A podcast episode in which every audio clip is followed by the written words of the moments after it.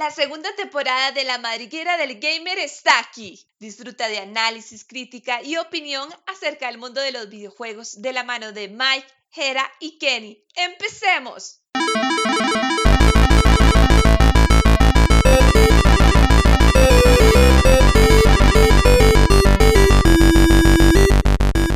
Buenas, gente, buenas. Eh, una semana más, el episodio número 9 de la segunda temporada. Vaya que esta temporada, la verdad es que se me está yendo demasiado rápido. Y ya ahorita la terminamos y ya ahorita viene E3 también, ¿verdad? Eh, que para esta semana tuvimos más noticias que tal vez ahorita las podemos tocar. Eh, para esta semana tenemos un tema que ya les habíamos mencionado en el podcast pasado. Primero que todo, eh, mencionarles que la semana pasada no tuvimos podcast debido a, a, la Santísima Semana Santa, ¿verdad? Necesitábamos, nuestra religión no nos permite, como dice Jera, ¿verdad? Entonces no tuvimos programa y lo trasladamos para esta semanita, pero aquí estamos con ustedes y esperando que la pasen muy bien en, este, en el transcurso de este programa. El, programa del día de hoy, la preservación de los videojuegos, creo que es un programa bastante interesante. Vamos a tratar de ser puntuales para no extendernos mucho con un tema que realmente en estos días, en estas semanas, ha sido bastante ton, sonado, bastante llamativo y eso es lo que queremos conversar. Para empezar con esto, como ya es costumbre, presentar a Kenneth y Jera. Aquí otra vez emocionado con el programa de hoy. Eh, listo para tirar cizaña, si es que me lo permiten. Mike, Kenny, súper emocionado de estar una vez más con ustedes en esta fría noche de viernes que estamos grabando. Y listos, porque este tema se las trae, la verdad. Sí, meter cizaña esperando que mañana no amanezca muerto Kenneth, ¿verdad?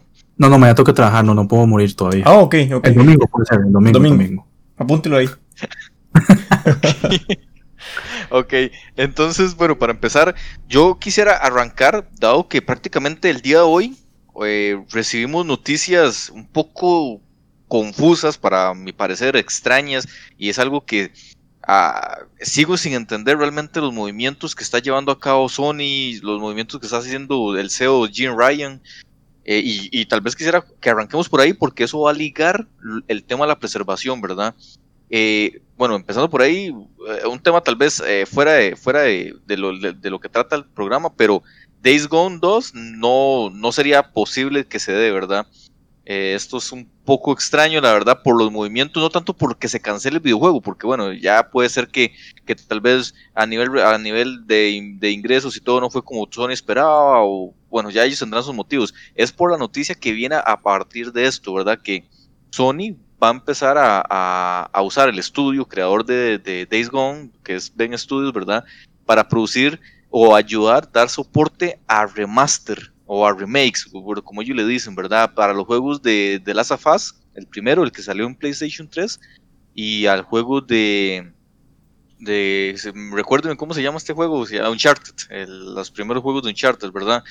Entonces es una noticia un poco extraña, un poco caótica, la verdad, porque el día de hoy yo estoy viendo demasiadas noticias al respecto y los y la verdad es que la mayoría de las personas no están de acuerdo con estos movimientos que están llevándose a cabo. Y es un poco curioso. No sé si ustedes quieren comentar al respecto o si no, ya arrancamos con el tema como tal. Digamos, cuando ustedes me comentaron esa noticia en la mañana, yo les voy a decir la verdad. Yo pensé, me están jodiendo. O sea, fijo, tiene que hacer alguna broma o alguien se inventó algo así. Y conforme durante el día yo veía las redes sociales y veía que varios medios este, sacaban la noticia y yo me quedaba como. O sea, eh, eh, digamos, a mí el primer juego de Last of Us me gustó un montón, pero me quedé como, no es necesario. O sea, siento, siento como que es como algo. Claro, también me dejó eh, chocante de que utilizaran la palabra remake. Porque no es lo mismo una remasterización que un remake. Ya remake son rehacer el juego. Yo digo, no es ni siquiera necesario. Yo no sé si la información que están presentando los medios no eh, está equivocada y que tal vez es una recuperación lo que quieran hacer, lo que sea, no sé. Por el momento es un rumor y no podemos tampoco decir mucho sobre eso, pero yo, si les voy a ser sinceros, yo no estoy de acuerdo con esa noticia como muchos, porque en realidad no lo veo necesario. O sea, no, no, no, no tiene cavidad hacer un remake barra remasterización de ese juego. Mejor que se concentren en hacer nuevas exclusivas, a ver si acaso tal vez nos sorprenden. A mí, Kenneth y Mike, ¿sabe qué es lo que más me preocupa? Y ligado con el tema de hoy, que Sony invierta tantísimo dinero y tantísimo tiempo de en un estudio first party como lo es Ben Studio y deje una IP botada. Eso es lo que me preocupa a mí. Esa es la toma de decisiones que, el señor Ryan está haciendo. Eso me preocupa. Gera, es que el tema con esto es que los directivos de Ben Studios renunciaron. yo no sé si, yo no sé si es que renunciaron o los echaron. Eh, entonces esto preocupa porque prácticamente Ben Studios pasaría a ser simplemente un Japan Studios, ¿verdad? Un estudio que da soporte, que un estudio que da soporte a las grandes IPs de Sony. Y también es preocupante por otro aspecto. Sony está abandonando todos los pequeños juegos que ellos tenían que también hacían grande a la consola, ¿verdad? A, ese catálogo que tanta gente ama. Y se está simplemente, y pues, se está enfocando. Sony lleva una trayectoria y yo creo que ahorita se empieza a hacer claro ¿Cuál es? O sea, nosotros hablábamos de que no tenía muy clara la, hoja de ruta. Yo creo que, yo creo que ya estoy entendiendo la hoja, la, hoja de ruta de Sony.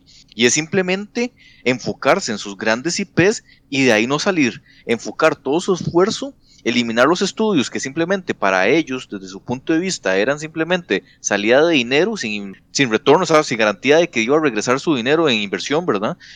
Y, y, entonces es como enfocarse en lo que realmente les genera a ellos, ¿verdad? Esas grandes IPs que hacen grande a, Sony. Y es que ya hablábamos también de que Sony lo único que en, podcast pasado hablábamos de que Sony lo único que ya le queda prácticamente son sus exclusivas, que nadie niega que son muy buenos juegos.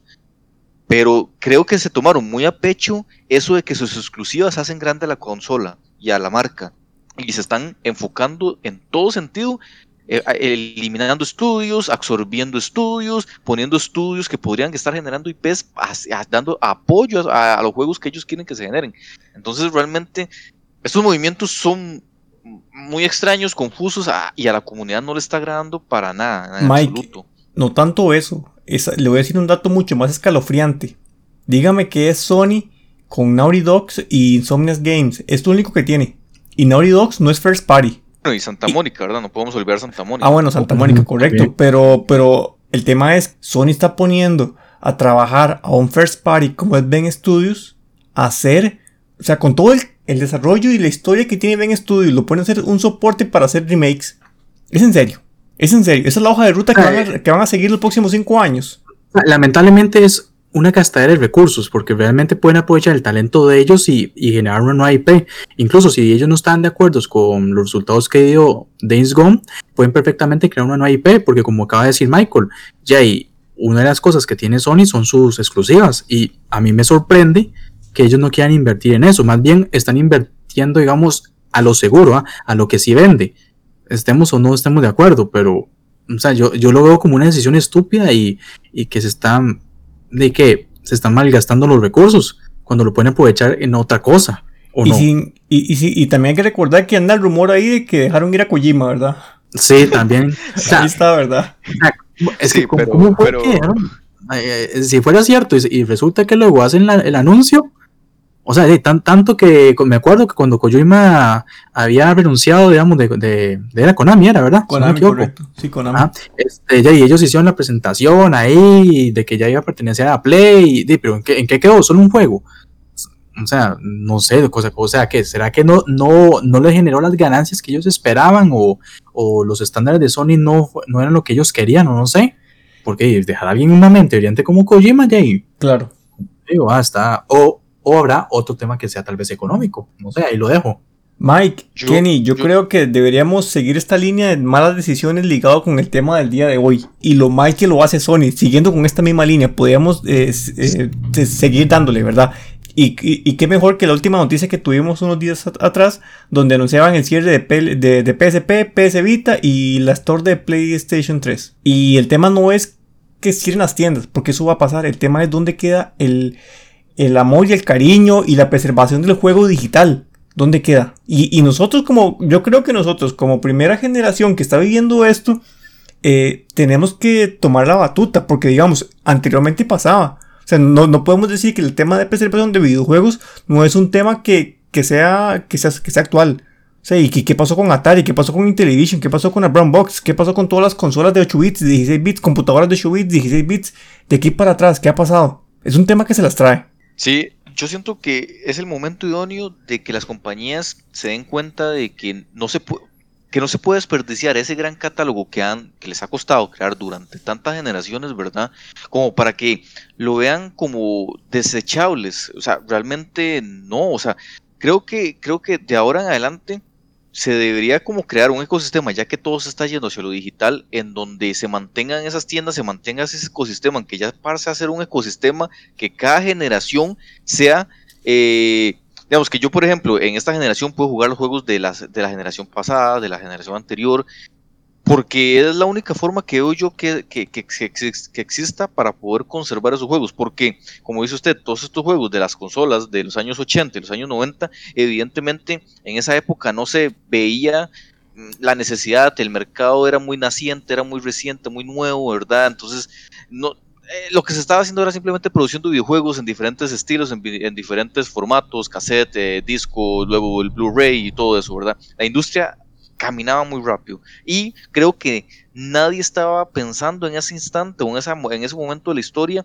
en que en algún momento, pues las nuevas generaciones o las mismas personas que iban creciendo iban a querer jugar en algún momento o tratar de recordar esas glorias, esos juegos de, su momento, de su época, y, se estaban simplemente olvidando. Pasaba la generación y ok, ya nadie, ya nadie se, tiene, se tenía la idea de que ya nadie quiere jugar esos videojuegos porque todo el mundo quiere jugar a la nueva generación.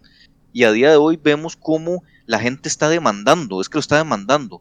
Y, también ahora con estos movimientos pasa a ser como un asunto de, ok, los estamos perdiendo. La PS Vita, la PSP y la PlayStation 3, con el cierre de estas tiendas, nos demuestran que estamos perdiendo sus grandes juegos. ese catálogo se está perdiendo. Lo peor ahí es que Sony hace esto por un tema de negocio, porque ya lo sabemos, ya lo ha hecho en el pasado, lo hace para revender los juegos en versiones remaster, versiones collection o lo que sea en la tienda nuevamente. Entonces te quitan algo por un lado, pero te lo ofrecen otra vez. Se supone que son como 2200 juegos que se van a perder, si no me equivoco, ¿ah? Sí, bueno, ahí ustedes me, corrigen. Ahora, lo que está haciendo Sony, y es cierto lo que dice Gera, muy posiblemente nos van a poner un pack ahí o lo que sea, de todos esos títulos, porque obviamente la gente lo va a demandar. Pero yo les hago la siguiente pregunta: todos los que tienen PlayStation 3, PC Vita, PSP, corrígame si me equivoco, hasta donde tengo entendido, eh, ya no pueden eh, volver a descargar esos juegos si en alguna vez ellos lo compraron, ¿verdad? ¿O me equivoco? No, no es cierto lo que usted dice. Hay un límite. Sony va a poner una fecha máxima como límite de descarga y, hasta ese día usted puede descargarlo. Después de eso ya no puede adquirirlo de manera legal. O sea, se pierde, sí. Correcto, se pierde. Y, posiblemente este, luego. Son que, esa parte no la entendí. Vamos a ver. Eh, lo que me están diciendo ustedes es que ya ahora hasta para. O sea, si yo adquirí mi videojuego, tengo una fecha límite para descargarlo en la consola. Claro, Mike, y, eso me pasó a mí en el Wii. esa noticia, eh, pero esa noticia, ¿cuándo sucedió? No, no, no, no, he leído nada sobre eso. Mike, estaba, estaba implícito en parte en lo, en lo que hablaban comunicados del, del, cierre de tiendas. Cuando se da un cierre de tiendas digitales, porque ya pasó con el Wii. Yo creo que el, mayor evento que yo como Nintendo viví fue cuando cerraron la tienda de Wii. A mí me pegó mucho porque yo tenía mucho contenido digital. Y Nintendo me, mandó una notificación que me decía, Gerardo, hasta este día tienes para descargar estos juegos digitales. Si no, si no eh, los haces hasta ese día, pues no vas a poder acceder a la tienda. Y, es algo injusto, ¿verdad? Ahora que lo vemos desde ese punto de vista, porque, claro, vamos a ver, yo pagué por ese juego, o sea, no es que no es como, por ejemplo, el Game Pass que si usted no, que es como algo rentado, o el Gold o el PlayStation Plus, de que, porque como yo me pagaba la membresía, yo podía jugar esos juegos gratis. Eh, en realidad, yo, mi dinero, yo pagué en esa tienda por tener ese juego. Kenneth, pero vea, hay un tema ahí, es que es parte de, de esta burbuja en que vivimos que se llama obsolescencia programada. Porque vea, eh, usted paga por juegos en Steam, pero si Steam el día de hoy quiere cerrar los la tienda, usted no puede acceder a la, tienda. Y, todos hemos gastado muchísimo dinero en Steam. Sí, correcto. Es lo mismo. Y, es que de uno le como una pérdida, porque de uno que invierte mucho tiempo, digamos, si pasara que Steam se va, de uno tiene una biblioteca grande, enorme de juegos, más que todo por lo de las famosas promociones que ellos, ellos siempre han hecho, pero ¿Usted se imagina perder todos esos juegos? Porque yo les voy a ser sinceros, una de las cosas que tal vez me gustaba de, los juegos digitales, principalmente para PC, es que yo tenía la posibilidad de jugar tal vez juegos del pasado que actualmente tal vez no las puedo jugar en otra consola. Voy a poner un pequeño ejemplo. Eh, bueno, en Steam yo pude comprar toda la saga de Tomb Raider de los juegos de PlayStation 1 y PlayStation 2. Eh, PlayStation 2 sí, tal vez los pueda jugar, pero los de PlayStation 1 ahorita cuesta, menos de que yo me haga un emulador o, algo así, pero entonces es algo que me está agradando. Pero de usted sabe que el día de mañana cierren y perdamos todo eso. Vea, yo les voy a decir esta anécdota mía, y eso es verdad, me pasó a mí y, es, parte de esto, ¿verdad? Eh, yo tengo la PSP, yo me la compré hace más de 8 años, yo me la compré ya en el final del ciclo de la vida de la PSP. Y yo le, le metí muchísimo dinero en juegos digitales porque tenía muy buenas opciones que daba Sony y todo lo demás y juegos muy buenos digitales. Más de 90 dólares hay en juegos digitales. Y a día de hoy yo no puedo acceder a mi catálogo en la tienda. Así se los pongo. Y como yo, hay cientos de personas con el mismo problema. Y, y, pero eso es antes de que saliera esa noticia. O ya ahorita que salió la noticia, porque todavía no se ha aplicado la fecha, ¿no? Yo a día de hoy no puedo acceder a la tienda. Eso, pero por un asunto de qué? De la no sé, no sé, pero en el tema de de, la tienda de, de, PSP yo me intento conectar y me da error. De PS Vita todavía accedo y Play 3 todavía accedo, pero PS Vita, PSP no. Ok, y hago otra consulta ahora que ustedes están hablando y entonces se me ocurrió. Ok, los videojuegos de hoy en día en formato físico, ya sabemos que cuando se insertan a la consola, prácticamente piden una actualización. Porque esta es la, la generación que ya pasó, Xbox One y Play 4 fue la generación de, los juegos día 1, ¿verdad? De las actualizaciones de día 1. Ok, estamos hablando de que esos, discos prácticamente vienen incompletos, porque se sacan incompletos y, hasta la fecha de lanzamiento se saca el parche día 1, entonces por lo tanto los juegos vienen incompletos. ¿Qué pasa cuando las tiendas caigan y yo llego, meto mi disquito y ese disco me pide una actualización? Entonces, tampoco va a servir, entonces.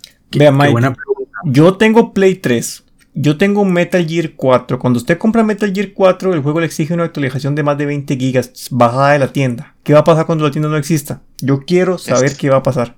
Esa es mi pregunta, entonces. O sea, porque lo lógico, perdón, porque lo lógico sería que, digamos, si usted compró ese juego, usted podría tener acceso a él a pesar de que usted no pueda meterse en la tienda. entre comillas, así, si viviéramos en un mundo justo. Pero ahora que ustedes dicen eso, y es algo que la verdad yo no he pensado, de, yo les voy a decir la verdad, posiblemente es para la excusa para volverlo a revender como un pack especial en una nueva generación. O por lo menos así lo veo yo. Sí, es muy probable. Totalmente. Y a, mí, digamos, ya dejando de lado, porque llevamos muchísimos minutos hablando de Sony, yo quiero resaltar el buen trabajo que han hecho tanto Nintendo como Microsoft, siendo Microsoft el líder en este tema de preservación de videojuegos. Y les voy a poner un ejemplo. Ah, hay algo que a mí me saca las lágrimas y es poder jugar mi Halo 2 de Xbox viejo en una Xbox Series X. Y puedo, se puede hacer, puedo coger mi disco lleno de polvo, limpiarlo y meterlo y que sirva. Dígame quién me da eso a día de hoy, nadie. Ninguna compañía piensa en eso.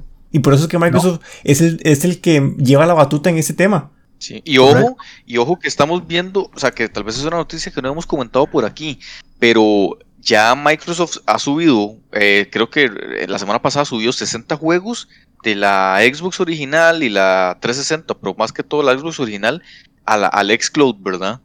Claro. O sea, esto, esto sí, a, nivel de preservación es un gran paso. Y recordemos que también ya se habló de que el programa de retrocompatibilidad va a volver a activarse en los próximos meses, ¿verdad? Ya Microsoft había anunciado anteriormente que el programa se había frenado porque ellos estaban enfocados en lanzar la nueva consola. Ya salió la consola y ahora quieren volverse otra vez a enfocar en eso porque creo que es un, es un proyecto de Microsoft de tratar de salvar la mayor cantidad de juegos. Y esto viéndolo hacia un futuro en el que ellos quieren que su catálogo sea el más amplio de todos los, de todos los sistemas, ¿verdad? No todos los sistemas, sino de todos los tiempos. Sí, y eso le, le viene muy bien por el sistema Game Pass, ¿verdad? Que, sabemos que ellos lo que les interesa es tener la mayor cantidad de, juegos metidos en ahí, ¿verdad? Eso es llamativo. Entonces, el... dale. Porque viéndolo desde, ese punto donde usted lo ve, de, digamos, el día de mañana, de ellos van a poder, eh, gracias a esa recontra...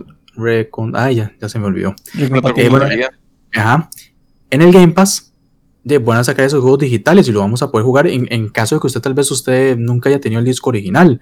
Pero también si usted lo tiene, usted lo va a poder jugar. Entonces, me parece que es una buena, una buena manera. Ve cómo lo está haciendo Microsoft. Pero aquí va a decir usted, Mike, perdón.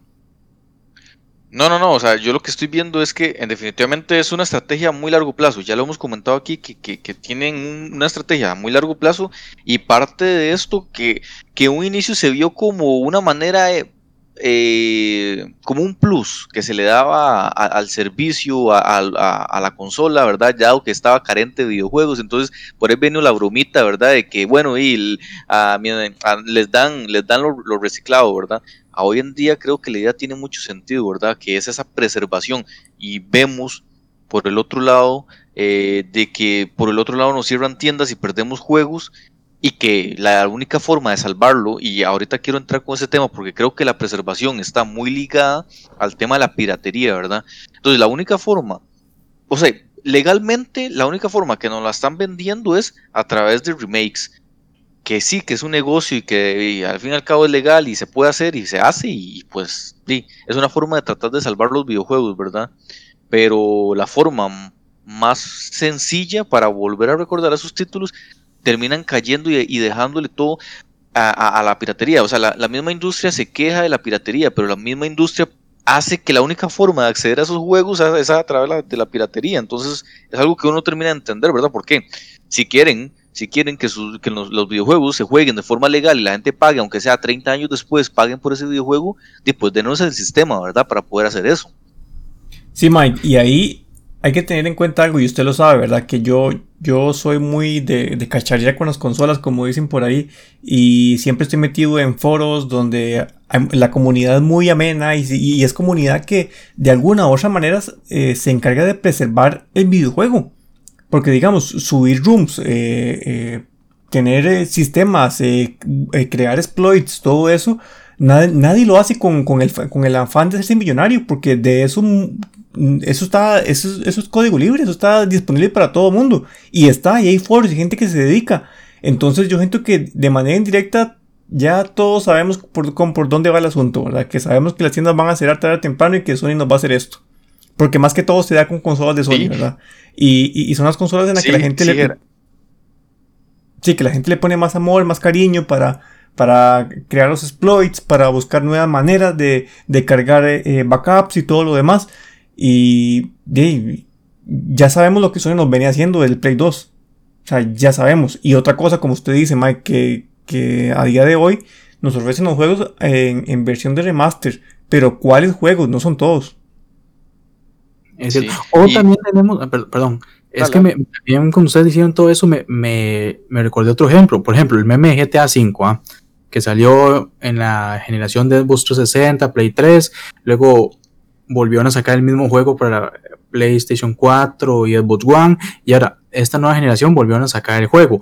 Lo que sí no sé, a ver si ustedes me pueden corregir, si yo adquiero, por ejemplo, el GTA de PlayStation 4, yo lo puedo jugar en Play 5. Es que eso es lo que sí yo no me acuerdo, no sé si tal vez alguno vio la noticia. Pero según tengo entendido, según tengo entendido la actualización era de pago, ¿no? Era de pago o era gratuita. En el anuncio de cuando presentaron la consola mencionaron algo de que el videojuego no sé si era con actualización gratuita o, si era de pago, la verdad, pero que iba, no, el juego era de pago, pero di, pues que iba a venir con mejora supuestamente, ¿verdad? Nueva generación. obviamente nos obligan, digamos, si, si, lo vemos así, nos obligan a comprar el juego otra vez. Entonces uno dice, o sea, está bien, y yo sé que el GTA Online ha sido un éxito, pero pero puña, o sea, yo ya pagué por mi juego en su momento, o sea, porque tengo que pagar tres veces. Bueno, también tenemos otro ejemplo, creo que es el más famoso, Resident 4, que lo tenemos hasta en, el celular, que es un juego que, que está pagando, pagando cada rato. Es lamentable, digamos, que Capcom haga eso con un juego tan, tan, tan bueno, digamos, porque para mí es de los mejores Resident Evil que hay y Capcom... Es que, es que ¿sabe por qué? Porque vende, o sea, hoy pueden decir que van a sacar Resident 4 para la nueva generación, no, no sé si ya lo, lo hicieron o ya lo anunciaron, no sé, pero si lo hacen, la gente lo va a comprar por lo bueno que es y épico, y está, está bien, es un, un buen juego, pero, pero también abusan. O sea, abusan, porque tampoco es como que. O sea, ese juego sí ya necesita un remake como el que se está eh, rumoreando, ¿ah? De que lo están haciendo, pero, pero sacar y sacar y sacar, o sea, tampoco. Eh, yo creo que hay ciertos límites. Está bien preservar los juegos, pero, no, y, aquí, hay un tema, aquí hay un tema interesante porque con temas de piratería Microsoft se ha curado en salud por ellos mismos. O sea, Microsoft viene, si bien es cierto, todos sabemos que casi todas las consolas son hackeables en algún punto, ¿verdad? Eh, Microsoft se ha curado muchísimo en salud a tal punto que a día de hoy usted puede comprar, o sea, es que nada más vean lo que hace Microsoft. Microsoft, usted puede comprarle la consola Xbox One Series X o Series S, la que usted quiera le paga la licencia de desarrollador, que son 20 dólares, y te deja instalar RetroArch, que es una infraestructura para jugar todo lo anterior que no sea Xbox. Dígame quién hace eso y de manera legal. ¿Quién hace eso? O sea, nadie. O sea, es que yo, yo siento que lo que Microsoft hace no se hace la bulla porque es Microsoft y todos sabemos como la prensa no quiere a Microsoft. Pero lo que ellos están haciendo es algo es, algo que va a dejar historia, que en 20 años se va a hablar del trabajo de Microsoft y ojalá Microsoft esté dentro de 20 años y esté cosechando frutos de lo que está haciendo ahora, porque se lo merece. Sí, de hecho yo escuchaba y muchos de los, de los artículos que yo veía y los videos que yo veía se comentaba y me causaba gracia, porque bueno, yo, yo no considero que la forma más correcta, o sea, o sea vamos a ver, como lo dice Jera, creo que al día de hoy es la forma que, las personas que lo hacen, pues sí, no, no tienen realmente una ganancia exagerada, o no ganan tanto por ahí, eh, pero la forma de preservación, lastimosamente, es a, través del pirateo. O sea, al día de hoy, la forma de preservar la mayoría de los videojuegos es a través de pirateo.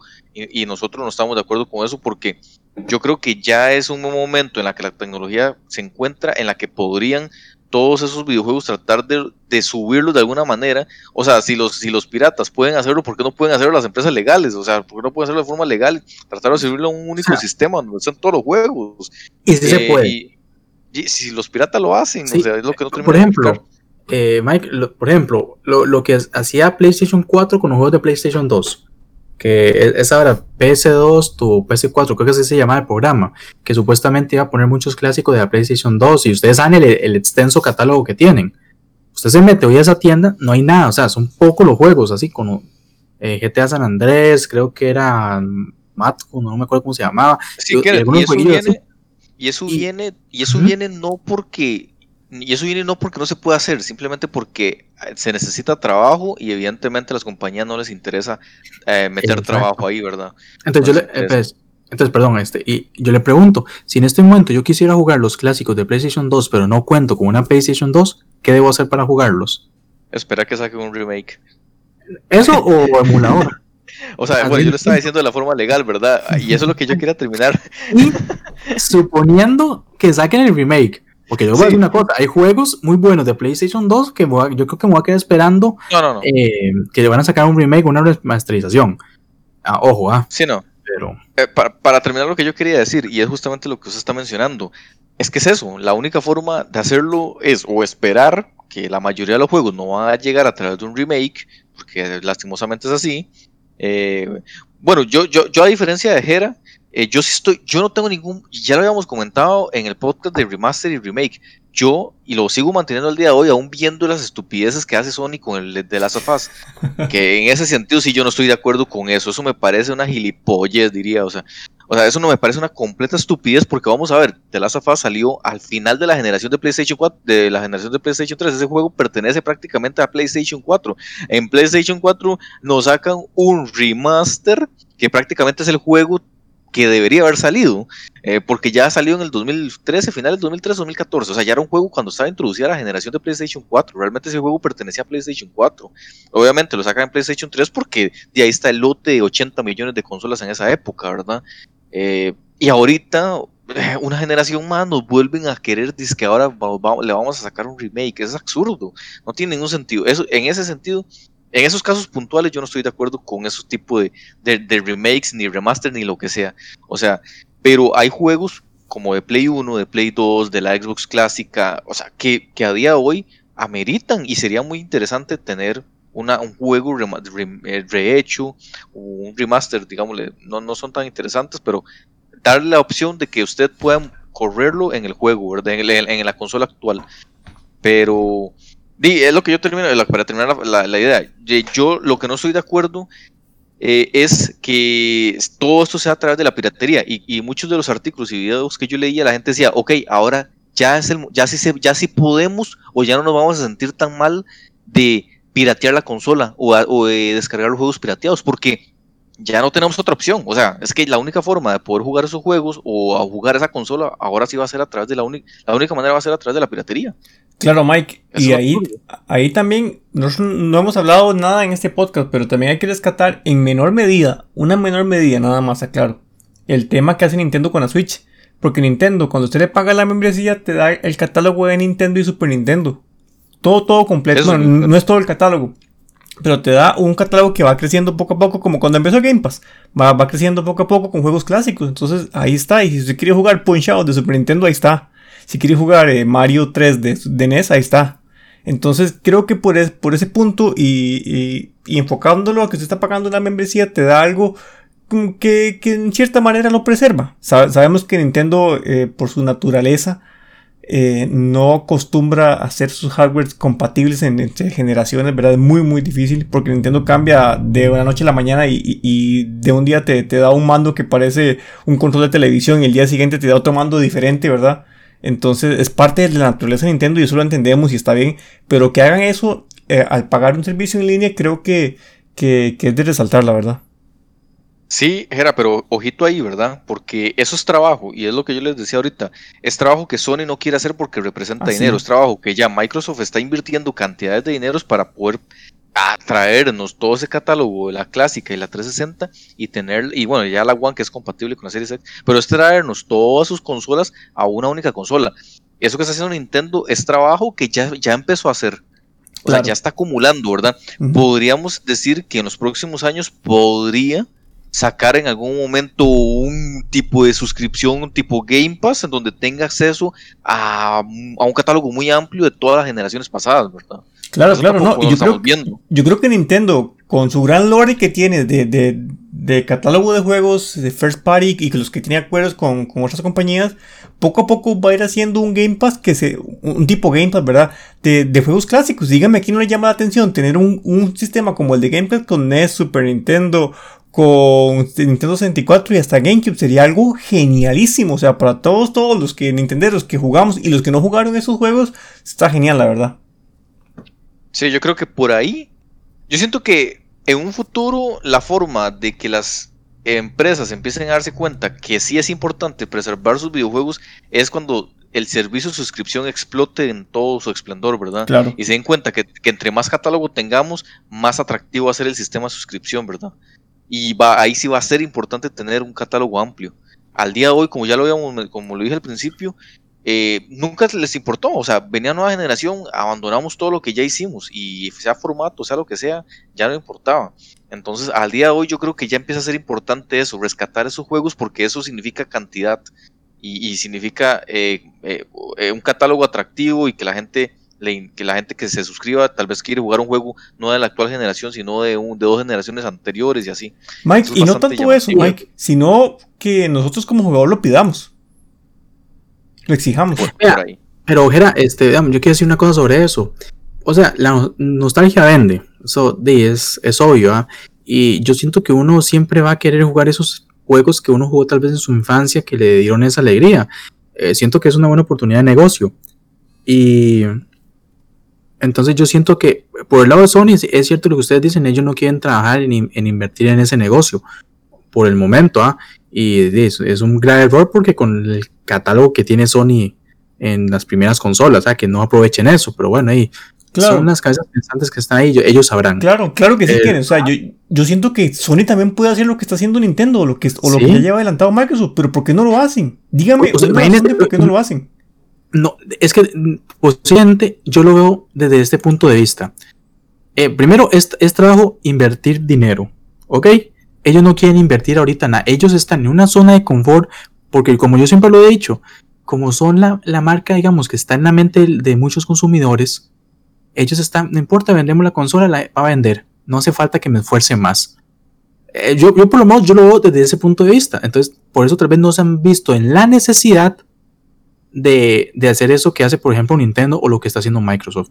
Pero claro, ojito, ah, pues no sé si ustedes vieron la noticia de que supuestamente ellos quieren sacar algo que no sé si se le puede llamar competir al Game Pass de, de Xbox. O sea, como que están planeando eso, pero igual sabemos que no va a ser de la misma calidad que lo ha hecho Xbox. Pero de ahí, quién sabe qué, qué, qué, pasará si nos van a dar un, ese oficio o ese um, servicio que tanto estamos esperando o quién sabe qué es lo que ellos piensan ofrecer. El tiempo lo dirá. Yo lo que creo, eh, Kenny y, Mike, relacionado a esto es que todas las, tres compañías, digamos, que son los grandes y son los que van a seguir de aquí en adelante. Sabemos que, que Sega no va a resurgir y Atari tampoco va a resurgir. Que piensen un poco más en todo su historial, ¿verdad? Y que traten de traerlo a, a, día de hoy sin vendernos eh, algo más, ¿verdad? Sin decirnos, sin ponerle maquillaje y decir que es una versión remaster, remake, lo que sea, sino dar, darnos como parte de su servicio, que es lo que todos queremos. Yo siento que el, tema va más enfocado en eso, ¿verdad? Que a todos nos duele que la 3 se quede sin, tienda, pero eso iba a pasar. Pero lo que, lo que nos duele no es que se quede sin tienda,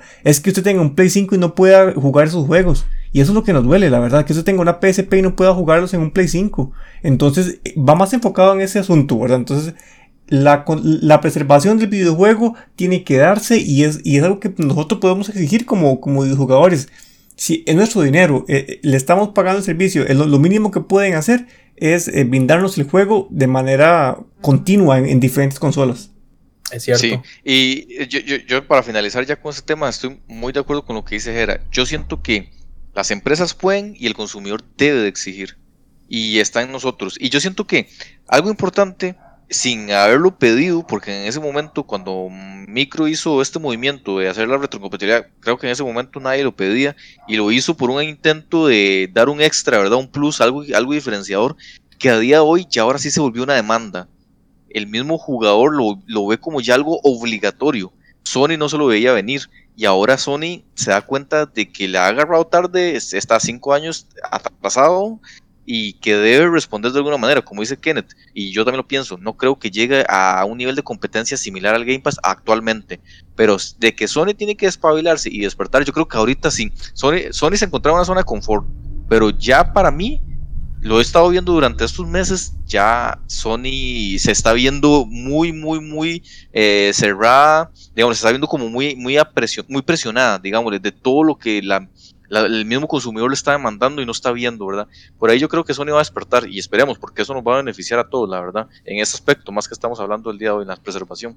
Para cerrar también este programa, eh, queremos traer como una sección nueva, pequeñita, de lo que nosotros estamos jugando en este, en este momento, en la semana, o si terminamos algún juego, si tenemos algún algo que, recomendarles a ustedes para que también estén al tanto. Eh, no sé si quieren o quieren empezar recomendando algún juego, algo que, están, que estén haciendo actualmente. Yo les le recomiendo a todos, bueno, estoy jugando Monster Hunter Rise, llevo ya semana y media desde que salió, súper recomendado para todos, en cualquier versión de Switch que tengan, anda muy bien, el juego anda muy fluido, el multijugador está muy bueno, o sea, he jugado el 90% de mis partidas con gente japonesa y son muy, muy amables. Entonces, recomendado al 100%. Bueno, yo por mi parte, ahorita estoy, ahorita estoy jugando el Horizon Zero Dawn. Eh, porque dice, otra vez quise como esa espinillilla, algo que de la verdad recomiendo porque es un excelente juego y en este mes va a estar también gratuito. Entonces, para que cualquiera que no lo haya probado, este, ojalá que se dé el chance. Igual próximamente tendremos nuestro análisis en, en en nuestro canal de YouTube sobre este juego para que ustedes lo vean en caso de que no se hayan decidido probarlo. Y esa es mi recomendación. Eh, de mi parte, yo sé que tal vez no es algo muy agradable para Jera, pero espero que no se meta en mi opinión. Eh, acaba de terminar de jugar eh, Star Wars. no, la verdad, no. ¿Por qué? Y la verdad, o sea, como ya lo hemos comentado, no solo, no solo lo hemos comentado ustedes, pero sí lo comentábamos entre nosotros tres, eh, era un poco opuesto a nuestras opiniones. Eh, es un juego que no, que no, no va a tener, o sea, no vas a jugar la, el mejor juego del mundo, ni mucho menos, ¿verdad? Es un juego completamente reciclado de todos los juegos que han tenido una fórmula correcta y agarran de ahí lo, lo, mejor de cada juego y se crea ese juego.